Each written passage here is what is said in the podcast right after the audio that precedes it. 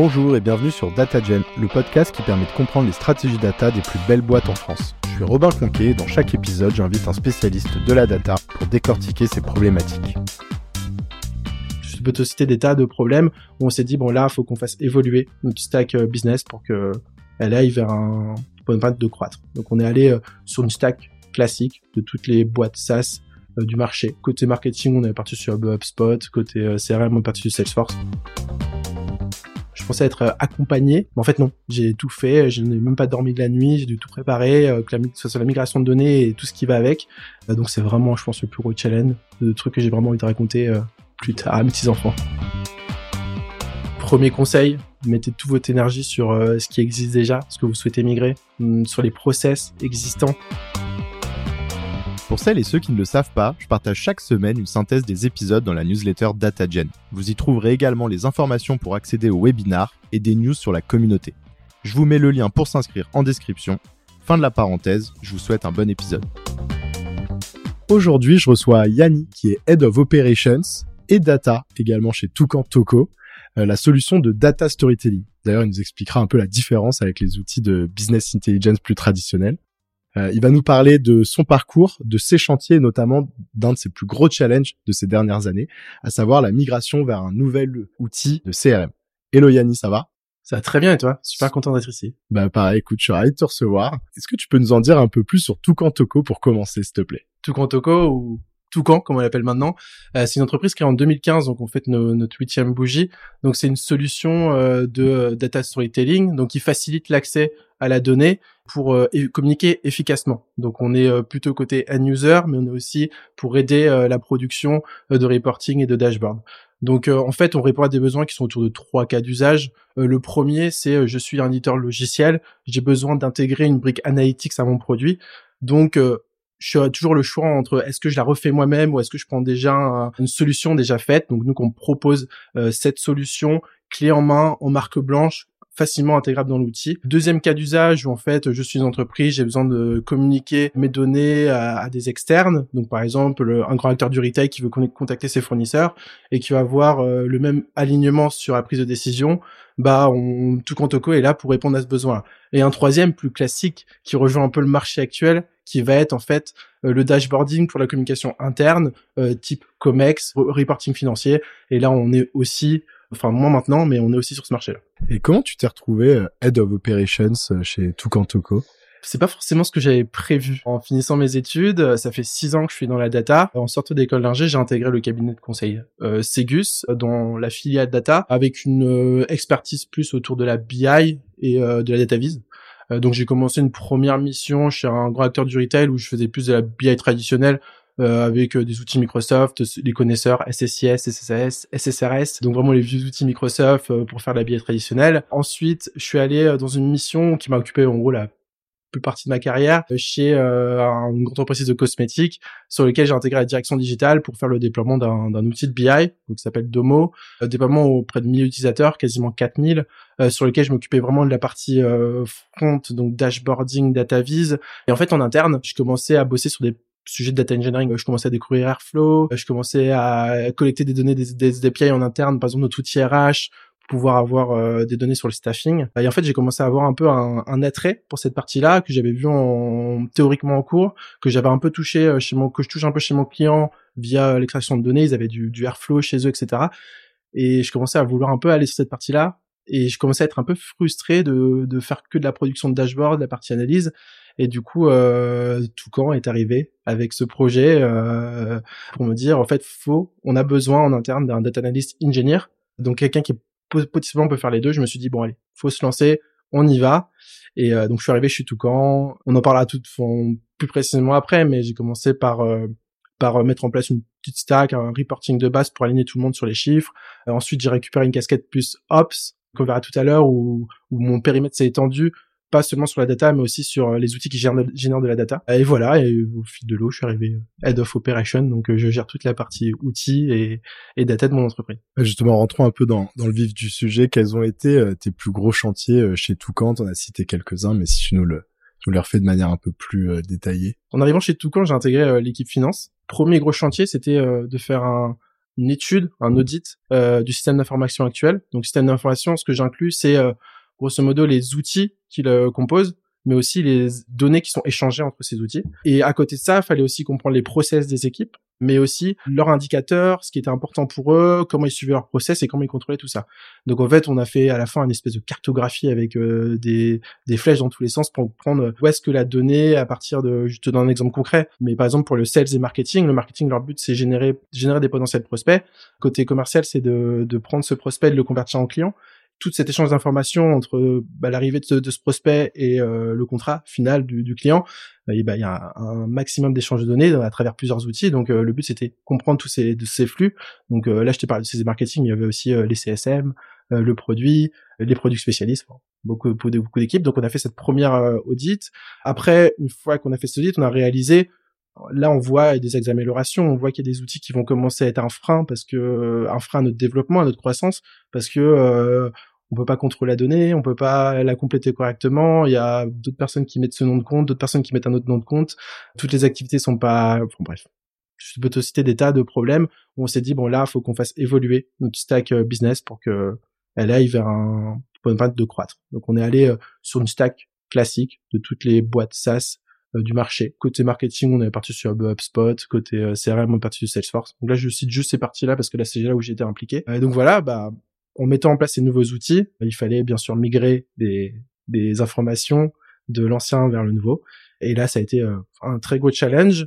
Mais une fois réussi, on a pu tout de suite après mettre une brique data, une brique BI sur ces outils-là parce que les données étaient complètes, avaient plus de sens, la qualité était meilleure. On a direct mis euh, du Stitch, euh, de l'hôtel avec du Stitch, euh, on a intégré directement DBT, on a tout ce dans du BigQuery et on a utilisé notre, notre outil Toucan pour restituer la donnée et ça a fait un changement en fait en un an on a changé toute la manière de voir l'usage de la donnée, la manière d'être data driven dans la boîte quoi. Tout le monde commençait à utiliser vraiment les données de l'entreprise, tout le monde avait la même définition sur les KPI et, et voilà, c'est principalement mes gros chantiers. Quel a été euh, ton plus gros challenge, tu dirais, euh, justement sur euh, tous ces différents chantiers que tu as évoqués un peu plus tôt? J'ai encore du mal à savoir si c'est c'est un bon souvenir ou un mauvais souvenir. Je pense que c'est un peu des deux, mais c'est vraiment la migration de cet ancien CRM vers le nouveau. Au début, je pensais que c'était de manière un peu candide. Je pensais que j'allais prendre un outil qui allait faire le mapping, que j'allais juste devoir sélectionner les champs et je clique sur un bouton euh, données migrées, euh, il te dit euh, attention migre ça. Bref, je pensais être accompagné, mais en fait non, j'ai tout fait, je n'ai même pas dormi de la nuit, j'ai dû tout préparer, que la, ce soit la migration de données et tout ce qui va avec. donc c'est vraiment, je pense, le plus gros challenge, le truc que j'ai vraiment envie de raconter à mes petits enfants. et du coup, juste, je sais pas si tu l'as évoqué, le premier CRM que vous aviez, c'était c'est Pipedrive. Ok. Et vous migriez vers, tu disais Salesforce. Euh, Salesforce, pardon. HubSpot, c'était pour la partie marketing. Exactement. Bah, justement, je te propose qu'on creuse un peu ce sujet. Comment vous y êtes pris? euh, Est-ce que tu peux nous raconter un peu euh, quelles ont été les étapes de cette migration? Bien sûr. alors, on, l'a pas fait tout seul. On était accompagné, bien sûr, par un intégrateur, mais en fait, on a suivi la même méthodologie avec lui. La première, qui était principalement de faire un, une étude, un audit du CRM existant, donc Pipedrive. Donc on a fait euh, l'étude. Dans cette étude, on regarde en fait, on fait la liste de tous les champs qui sont utilisés, de comment les gens les utilisent. Suite à ça, on fait le modèle de données, on reconstruit en fait les objets. Donc, par exemple, dans un CRM, il y a les, deals, les opportunités, euh, il y a les leads, les pistes, il y a les contacts, il y a les, les accounts. Bref, on refait toutes les relations des objets. Donc là, on a le data model, les champs. Donc là, on est possiblement, on sait tout ce qu'il y a dans le CRM existant. Et juste, si on s'arrête deux secondes sur la partie objet, ça se matérialise comment Objet, c'est vraiment une table. C'est euh, en fait un objet stock des, des ce qu'on appelle des entrées, des records. Et en fait, c'est voit ça les champs comme des colonnes et euh, les enfin et c'est des lignes qui sont ok. Donc en fait tu vois différentes tables qui qui s'agencent entre elles via une colonne en mm. général qui va faire le pivot et, le, et tu reconstitues un petit peu toutes ces tables avec à chaque fois quelles, est, quelles sont les colonnes en commun qui te permettent de réconcilier tout ça. exactement. En fait, c'est ce qui euh, constitue un peu ton modèle global. c'est ça. Visuellement tu as juste euh, une interface une fiche contact avec les activités le compte lié et les champs mais en fait derrière euh, en fait on reconstruit c'est pas pas bref qui le fournit mais tu redessines en fait tous les champs et tu essaies de faire les liens il faut pas oublier aussi parce que souvent on oublie c'est qu'il y a aussi euh, des outils qui sont liés à ce CRM, donc des outils qui envoient de la donnée ou des, données qui sont envoyées par le CRM à ces outils-là. Donc, faut pas oublier toutes les automations, les Zapier, tout ce qui traîne un peu euh, à côté. Et faut aussi les mapper. Faut aussi dire d'où l'importance de ce premier travail qu'on avait fait, ok, de faire cet audit, tout cette cette cartographie du système d'information, ça nous a permis en fait au moment de faire l'étude du CRM, on dire on sait que toutes les données qui rentrent dans ce, CRM c'est ces données-là. Donc voilà. Donc si je résume pour l'instant, on a fait la liste des champs, on a fait le data model avec les objets et les données qu'il y a dedans, et ensuite on a fait tout ce qui est lié, tout ce qui arrive en entrée, tout ce qui arrive en sortie et toutes les automations au sein du, du CRM. Une fois qu'on a ça, là on se met de l'autre côté, on se met, ok, on va euh, intégrer tout ça dans notre nouveau CRM. Donc le but c'est euh, déjà faire un choix. On va pas migrer tous les champs, on va pas tout migrer. Donc euh, dans la cible, on dit vraiment où est-ce qu'on veut aller. Donc on commence à créer le nouveau data model cible. Donc on peut garder le même, pas de souci. Nous on a quasiment de garder le même. Une fois que tu as ce modèle cible, bon en fait, tu as les champs, tu as le modèle t'as le champ de source, tu as le modèle cible, bah là, c'est le moment où tu fais le mapping. Donc là tu mappes tes champs, ce champ-là doit être retranscrit sous cette manière dans, dans, dans ce modèle cible. Et ensuite, tout ce qui est lié avec, on, essaie de, de, préparer le fait que le Zapier, à la place de se connecter au ancien CRM, bah, il est préparé pour se connecter au nouveau. On fait en sorte de préparer comment on va migrer les données. Donc en fait, l'extraction des données de d'ancien CRM, on utilise le mapping pour euh, pour savoir où est-ce que je vais euh, transférer la donnée, dans quel objet, dans quel champ.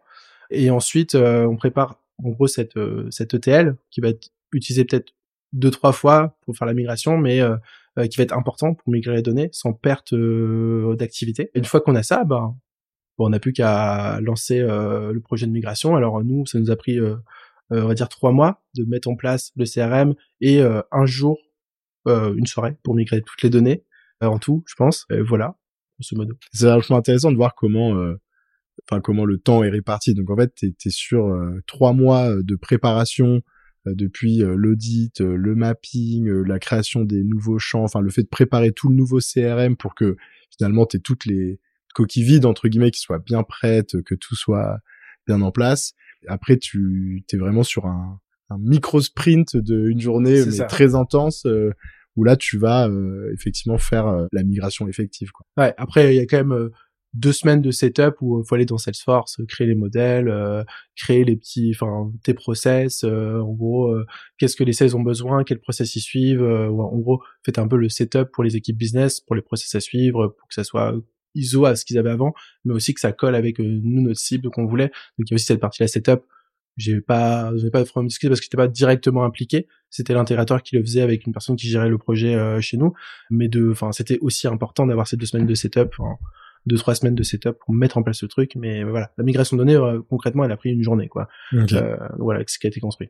Et l'intégrateur en, deux mots euh, qu'est-ce qu'il apporte en fait? C'est lui il apporte une expertise sur le nouveau CRM justement pour être sûr que tout soit bien retranscrit et bien bien mis en place? En fait il, cale, il cale le projet. Au début en fait Salesforce voit ça comme une boîte à outils où tu as des des milliers d'outils différents vraiment des clés anglaises de toutes les tailles. Et, et en fait il capte le projet. Il dit bah t'es un éditeur logiciel tu veux mettre en place Salesforce, vu tes process et vu ce que tu vends, je te propose de mettre en place ça. Et après, en fait, au fil de l'eau, t'ajustes, mais en fait, t'es déjà arrivé avec tes process. Donc, faut vraiment mettre les process euh, sur papier, euh, clair à chaque étape. Et une fois que t'as dit ton go, bah, il commence à faire les premiers pas du setup parce que le temps de te former sur l'outil et de mettre ça en place, si t'as envie de faire ton truc en moins de six mois, je pense que tu as besoin d'un facilitateur et lui il est là pour faire le setup. Après le setup, techniquement, c'est pas quelque chose euh, d'insurmontable mais euh, si tu connais pas, c'est comme euh, mettre en place n'importe quel outil très complexe, bah tu vas perdre du temps parce qu'il faut te former et tu vas faire quelques erreurs. Et lui t'aide à faire ça au début. Ouais, voir euh, pas mal d'erreurs potentiellement. Et c'est vrai que comme c'est quand même quelque chose de lourd, t'as pas envie de devoir recommencer tous les quatre matins non plus quoi. Et surtout l'impact, c'est un impact direct sur une bonne partie de la boîte parce que en fait une CRM on l'utilise pour faire la reconnaissance de revenus, pour une process commerciale, pour nos prospects. En fait, c'est le, point central de la boîte. Il y a même le produit qui a besoin des données de revenus pour savoir, en gros, l'impact de leur feature. On peut pas se permettre d'avoir euh, un manque de données ou de rater euh, sa migration. Donc, il euh, faut vraiment être sûr et bien être accompagné de ce qu'on fait quand on fait le setup et quand on migre les données zéro perte. Quel conseil tu donnerais aux équipes qui se lancent justement dans une migration de CRM Premier conseil, mettez toute votre énergie sur ce qui existe déjà, ce que vous souhaitez migrer, mm, sur les process existants. En vrai, je pense que c'est quelque chose qu'on simplifie parce qu'on se dit on va aller sur un nouveau, on va tout changer. En fait, non, faut vraiment prendre l'existant, être euh, l'expert de l'existant, de tous les process métiers, de tout ce qui est lié, et vraiment faire cet effort, mais toute cette énergie-là, ça simplifie vachement la mise en place du nouveau CRM. Parce qu'en fait, tous les choix à faire euh, dès qu'il faut arbitrer, euh, c'est par rapport à ta connaissance de ce que tu as eu de l'ancien outil. ça peut être des trucs bêtes, mais un champ que tu décides de plus mettre dans le nouveau, si t'as pas identifié qu'il existait, tu oublier parce qu'il y avait une équipe micro, enfin une personne de l'équipe qui l'utilisait et en fait il a un impact sur d'autres équipes en fait, tu peux pas te rendre compte au moment de migrer. Il faut que tu sois donc vraiment mettre l'énergie sur la partie euh, étude de l'existant. Après, deuxième partie, c'est procéder par itération. J'ai dit que le TL, la migration de données, j'ai fait en une nuit. C'est pas vrai, c'est pas vrai, c'est pas totalement vrai. J'avais préparé déjà les scripts pour extraire la donnée et la, la charger dans le nouveau CRM. Euh, donc ça, j'avais préparé et ensuite, j'avais pas tout fait d'un coup. J'avais commencé à importer les données historiques où je savais que qu'elles n'étaient pas utilisées actuellement. Et en fait, au moment de migrer, j'ai juste pris les données qui avaient été modifiées durant les cinq derniers jours, par exemple. Et du coup, j'ai juste pris ces données-là et c'est ça où, en fait j'ai passé du temps à vérifier, en fait, à migrer ces données, à vérifier que tout était bien migré, etc. Donc c'est là où j'ai passé du temps, mais en fait j'avais déjà préparé. Donc si je dis vraiment le temps que ça m'a pris, c'est peut-être plus une semaine que le temps de préparer euh, les scripts, etc. Plus euh, la soirée et la journée pour migrer. Dernier conseil que en fait nous on n'a pas forcément anticipé et qu'on s'est dit bon ça va ça va le faire parce que l'outil permet de le faire, c'est la partie reporting. En fait on s'est dit euh, Salesforce en fait il propose une fonctionnalité de reporting. Du coup on migre les données, on prépare deux trois euh, ce s'appelle des reports chez eux, ils appellent ça des reports que tu peux mettre dans les dashboards, on prépare ça, ça va aller. En fait euh, non, c'était une erreur. Enfin, faut que si tu as déjà un outil existant de reporting et ta BI, faut que tu anticipes que en fait euh, déjà euh, te connecter à ton nouveau CRM, déjà commencer à récupérer la donnée, déjà commencer à avoir tes transfos de prêtes, tes tables de prêtes pour le métier et directement euh, migrer, euh, enfin au fur et à mesure migrer tes tableaux de bord. Mais nous, en fait, on, bon c'est simple, on n'avait pas d'hôtel, donc du coup il y avait moins de choses à migrer, mais on avait déjà des reporting existants, donc on a dû euh, avoir un petit temps, deux semaines, le temps de tout migrer, et deux semaines pour des équipes commerciales, pour des équipes financières, c'est beaucoup. Et du coup il y a un moment où c'est un peu fait taper dessus, mais ça arrive, mais vraiment anticiper c'est ces choses-là. On oublie souvent quand l'outil te dit je te propose un outil de reporting, ça va être facile d'extraire les données. Mais en fait, non, faut vraiment que tu anticipes et que tu prépares déjà ton hôtel avant de migrer. Comme ça, en fait, euh, tout se met à jour et tu peux euh, itérer sur la mise à jour de tes dashboards. Ouais, donc c'est en plus de la migration du CRM, en fait, c'est vraiment anticiper aussi euh, la migration bah, de, de toute ton ingestion de données vers ton outil de business intelligence, peu importe lequel, pour que ensuite finalement tu sois en capacité d'avoir des dashboards à jour avec les nouvelles données le plus vite possible. C'est ça. Même si bon de toute façon euh, tu ça va forcément prendre le temps que ça va prendre mais mais ouais, pas le voir comme deux projets différents quoi. Exactement. Hyper clair. Quelles sont les prochaines étapes pour l'équipe euh, operations et data de Toucan? Une première, on essaye un peu de, de changer la, la position qu'a l'équipe par rapport à l'entreprise. On est plutôt une équipe qui euh, répond à la demande, qui est pas on n'est pas vraiment proactif. Donc on essaie de changer un peu ce paradigme-là, on essaie de se mettre plus proactif. Donc en fait, ça va dire proposer plus d'analyse, parce que pour l'instant, on fait que de l'analyse descriptive. Qu'est-ce qui s'est passé? Quelles ont été les ventes? Quel est notre revenu? Donc toujours des questions à un instant T. On va y répondre. Mais là, on aimerait plus creuser de qu'est-ce qui s'est passé à la place de donner un chiffre. On veut savoir le pourquoi. Et du coup, là, on va essayer d'un peu plus creuser. Donc être dans un niveau descriptif, mais avec un niveau de détail où on va aller regarder euh, plus précisément ce qui s'est passé et voir peut-être, c'est un peu mon rêve, prédire donc, on, par exemple, euh, prédire le churn, qui est en fait hyper important chez nous. Le churn, c'est quand un, client arrête d'utiliser tout donc euh, met fin à son abonnement. C'est ce qu'on veut éviter le plus. On veut garder le client le plus longtemps possible. On veut qu'il soit satisfait d'utiliser tout. Et du coup, euh, si on peut le prédire, quand un client va partir, prédire des, avoir des indicateurs qui permettent de dire attention, ce client n'est pas satisfait.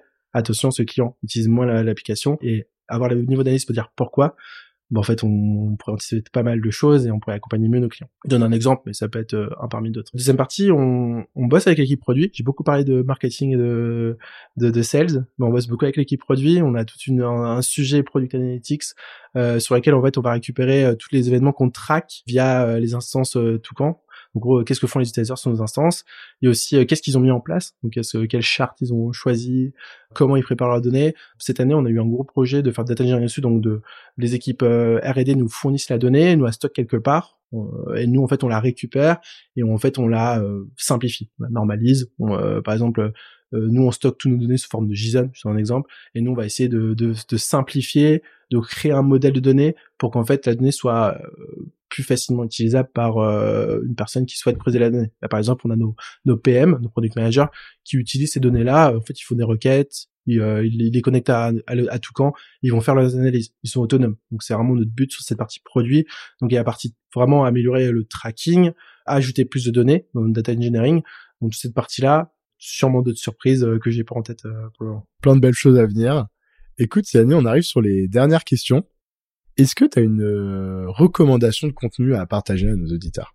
Ah oui, bien sûr, j'en ai plein. La première, c'est ma petite pépite que j'ai découvert cette année. C'est euh, Ben Stansil, que si je dis bien son nom, c'est ça. Alors c'est des longs articles, c'est un format un peu long, euh, ça prend un peu 10 minutes, 10-15 minutes à les lire, euh, mais c'est génial. En fait, il prend un sujet du moment et en fait, il te dépile le sujet, il t'explique pourquoi c'est important, pourquoi c'est pas important. En fait, il va plus loin que juste dire DBT c'est génial. En fait, il va prendre DBT, il va le mettre dans plusieurs organisations, il va un peu dépiler les trucs. Moi, ça m'aide à avoir une vision un peu plus haute sur ce que je fais et découvrir d'autres trucs avec une vision haute. Donc euh, c'est trop bien. Euh, je pense que beaucoup de monde le cite, mais euh, Blef, le condensé, la newsletter condensée sur plusieurs sujets, ingestion, donc data engineering. là, il commence à faire sur les l'intelligence artificielle générative il propose une newsletter, une newsletter où en fait tu peux cliquer les articles, tu peux lire ce que tu veux, mais en fait il te fait un condensé. Je trouve ça trop stylé. Les classiques blogs, Airbyte, euh, Castor, DBT, les articles sont canons. Le travail qui est fait est franchement monstrueux. Ce sont des sujets euh, très précis, très techniques. Tu as tout le niveau d'information dont tu as besoin. Donc euh, je trouve ça génial. Deux que j'ai toujours l'habitude de lire, je vous conseille pour tout ce qui est data storytelling, data viz, Stéphane Few. Plus facilement Signal. Après, il y en a d'autres petit bouquin, mais je vous le conseille vraiment. C'est des, des livres Superman écrit, il apporte son expérience et sa vision euh, de, du data storytelling et, et d'aviation de données. C'est vraiment canon. Et euh, dernier, euh, plus Ops, Startup, sujet plus général Startup, c'est Tribes. C'est souvent des personnes de Business Operation Network, comme Data Network, qui, qui l'utilisent, qui écrivent, enfin qui écrivent des articles, du contenu dessus, mais souvent des sujets assez simples. Par exemple, le dernier que j'ai lu, c'était quelle métrique à montrer aux investisseurs. En fait, moi je le sais déjà, mais je voulais savoir en fait qu'est-ce que montrent les autres boîtes euh, et hyper intéressant. T'as juste des sujets assez simples comme ça qui sont euh, traités et expliqués. D'accord, je mettrai tous les liens euh, en description. Qu'est-ce que tu aimes dans la data? Je force sûrement une porte ouverte, mais euh, je sais pas. Chaque jour, je me rends compte des possibilités qu'on peut, enfin, qu'on a avec la donnée, de simples analyses descriptives à ce qui se passe maintenant avec ChatGPT. Je trouve ça génial et en fait. quand tu arrives dans une entreprise, une personne a, a, besoin de quelque chose et que tu, tu, tu le fournis sur reporting, euh, quand il commence à se poser des questions, à te faire creuser la donnée, à vraiment, euh, enfin, tu le rends dépendant de ça. En fait, c'est un kiff. C'est, par exemple, je donne un exemple. Je, je fournis à la personne qui gère euh, les personnes qui font la prospection, qui appellent en fait les, prospects pour pour faire la qualification du lead, pour potentiellement faire sa prospection, il a besoin de trouver des entreprises. Donc, je lui ai donné un jeu de données euh, INSEE avec toutes les entreprises, avec les secteurs, etc. Il vient me voir et me dit, euh, vas-y, j'ai fait ma requête SQL, regarde euh, toutes les entreprises qu'il y a dans ce secteur, euh, je peux avoir filtré par cette donnée-là, etc. En fait, il joue avec la donnée, il te fait, il te fait prendre, enfin, il, se pose des questions et je trouve ça ouf. Et en fait, t'as tellement de cas, t'as tellement de choses à faire, c'est ouvert à tous, tout le monde peut y participer. Franchement, c'est ça vraiment que j'adore, c'est les possibilités, c'est un marché ouvert paradoxalement, c'est, je voyais une pub Open Classroom, il n'y a pas besoin d'avoir fait dessus pour faire de la data. Bah, en fait, euh, t'as besoin de rien pour être data driven. T'as juste besoin de, de jouer avec, de tester et de te poser des questions. Et avec ça, tu fais vraiment n'importe quoi, quoi. Qu'est-ce qui t'a le plus fait progresser? Ce qui m'a fait progresser, c'est la pratique. C'est vraiment de tester directement un, dès qu'il y a un concept euh, qui qui arrive, c'est de tester directement l'outil ou euh, le concept directement. C'est vraiment la pratique. Donc, euh, je te donne un exemple. Pendant le confinement, il y a eu DBT. je pense c'est là où j'ai découvert DBT avec un, un, un copain. On s'est dit bah vas-y, on, on teste. Donc on, on teste DBT. Comment on fait? On prend un jeu de données qui nous correspond tous les deux. On adore le foot. On prend un jeu de données de foot. Euh, on trouve quelque chose pour euh, extraire les données. Donc on met un Airflow. Donc en local, on met un Airflow qui extrait les données. Et là, on se dit bah ok, on a quelque chose pour stocker. On a notre Postgre, on a de Airflow. Vas-y, on, installe DBT. Comment on met en place avec la pipeline qu'on a déjà On s'est fait en cinq jours euh, des tests. On avait une pipeline avec l'extraction, la transformation de DBT et les données de prêtes. Et on jouait avec Superset pour voir les données à la fin Franchement, euh, avec ça, tu apprends euh, des concepts de data engineering, tu mets en place tes nouvel outil, et je pense que j'aurais pas appris euh, aussi vite en faisant le tutoriel qui est canon de DBT, mais là vraiment, tu as directement un cas d'usage que tu peux répliquer avec d'autres données. Et ça, franchement, c'est vraiment la pratique qui fait plus progresser. Et enfin, quel est le meilleur conseil qu'on t'ait donné? Ah, c'est pas un conseil précis qu'une personne m'a donné, c'est surtout quelque chose que j'ai observé, que j'ai vu qui fonctionnait bien. j'ai souvent remarqué que les personnes qui osaient beaucoup, qui testaient beaucoup, euh, réussissait. Euh, souvent, je suis un peu frileux de tester de nouveaux trucs, de sortir de ma zone de confort parce que euh, les voyants sont pas ouverts, parce que j'y vois des, des, des freins, mais en fait, il y en a pas. On a tous droit à l'erreur et il faut oser. À un moment, faut faut tester. J'ai fait des erreurs en tant que en mettant en place Salesforce. Il y a des données qui sont pas arrivées, etc. Mais j'ai tenté de vouloir tout importer, même les fichiers, même les PDF. J'ai tenté d'importer. J'ai réussi. Je me suis peut-être planté. J'ai pas tout importé d'un coup parce qu'il y avait plus de place dans mon ordi Mais j'ai réussi en le faisant trois fois. Et en fait, euh, au début, on te dit, bah, c'est pas possible, le fais pas. Tu te dis, bah, je pense que j'ai vu que c'était possible. Bah, vas-y, teste-le. Et au moins, tu seras sûr. Si tu testes pas, tu le sauras jamais et tu auras cette déception de te dire, en fait, j'aurais pu le faire, quelqu'un l'a fait et je l'ai pas fait. Et moi, je veux plus avoir ce sentiment. Du coup, euh, maintenant, dès qu'il faut tenter quelque chose, je fonce. Excellent. Bah écoute, Yannick, on va finir là-dessus. Merci beaucoup en tout cas de nous partager euh, ton expérience sur le podcast. Je t'en prie. Et puis je te dis à bientôt. À bientôt, Robin. Salut. Merci d'avoir écouté cet épisode. Si vous souhaitez soutenir le podcast, vous pouvez m'ajouter sur LinkedIn, puis liker et commenter les posts que je fais chaque semaine pour présenter les épisodes. C'est ce qui m'aide le plus à faire connaître DataGen. Merci et à bientôt